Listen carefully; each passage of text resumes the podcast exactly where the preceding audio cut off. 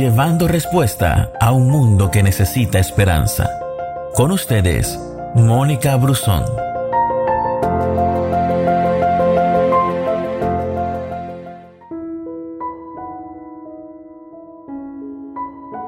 Hay un futuro preparado. Muchos esperábamos con ansia el 2020. Nuestra esperanza al inicio de esta nueva década era que todo sería mejor.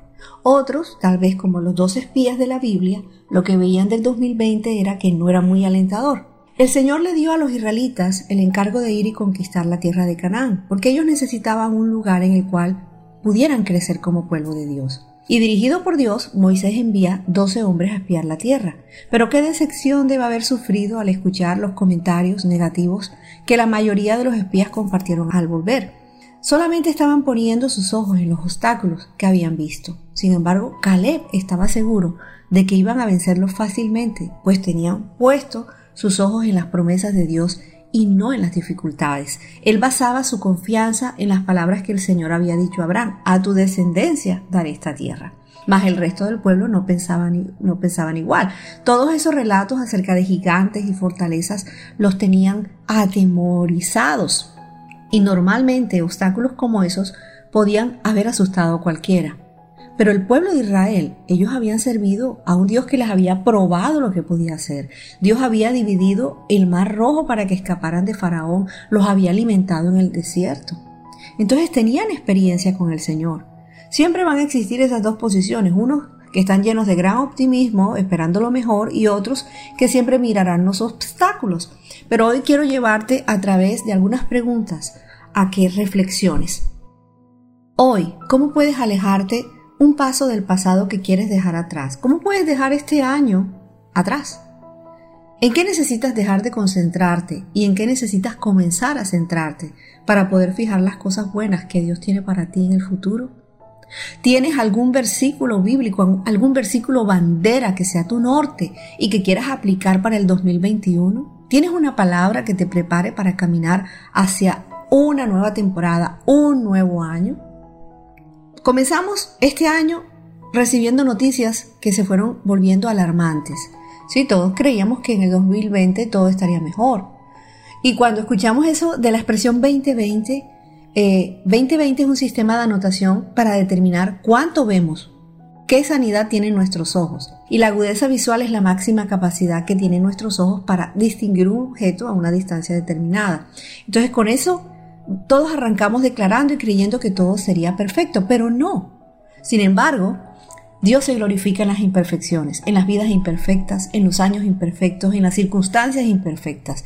Para muchos fue un año de pérdidas financieras, emocionales, perdieron seres queridos. Sin embargo, a pesar de las dificultades, podemos decir que al pueblo que ama a Dios le fue bien a pesar de todo. ¿Por qué? Porque tenemos un Dios que es compañero, que es consolador, que es fiel, que es proveedor y que tiene misericordia hacia nosotros. Y hoy queremos caminar hacia el futuro no como los espías llenos de temor y de desesperanza. Hoy queremos mirar y caminar esperanzados de que Dios tiene un futuro preparado para nosotros.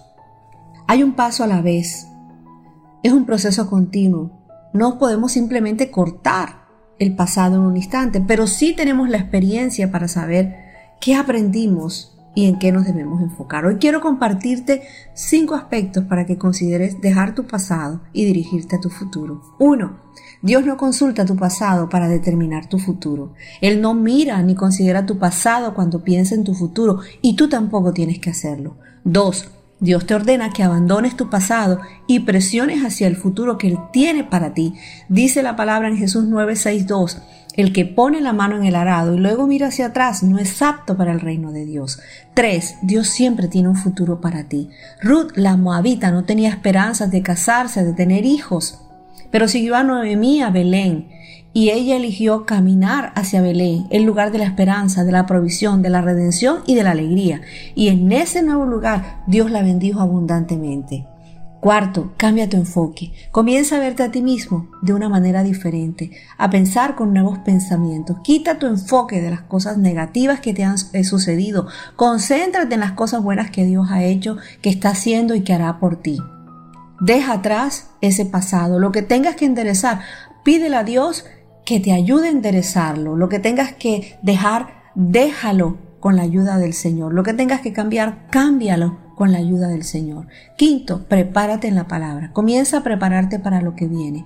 Cree y obedece la palabra de Dios mientras caminas hacia Belén. Recuerda, es un proceso, abrazando por completo tu maravilloso futuro. Leamos y miremos mediante el libro de Dios, mediante la palabra de Dios. Ese será tu direccionamiento hacia una nueva temporada saludable, agradable y victoriosa. No te enfoques en los obstáculos porque tu visión se distorsiona. Los problemas se hacen tan grandes que te impiden dar el próximo paso de fe. Indudablemente, el año no resultó ser un año muy diferente a los demás. Fue extremadamente diferente a los demás, pero para uno hubo ganancias, para otro tal vez pérdidas. No sé cuál es tu Moab, pero tenemos algo que debemos abandonar si queremos seguir a Jesús por completo. No sé dónde está tu Belén ni quién es tu Boaz, pero Dios tiene un lugar y un propósito para ti si estás dispuesto a abandonar tu pasado y caminar hacia tu futuro con Él. Recuerda, abandonar el pasado seguramente tendrá un costo, pero es preferible pagar ese costo y caminar confiados creyendo que tenemos un futuro porque Él quiere que crezcas natural y espiritualmente. Mira hacia adelante y fija los ojos en lo que está frente a ti.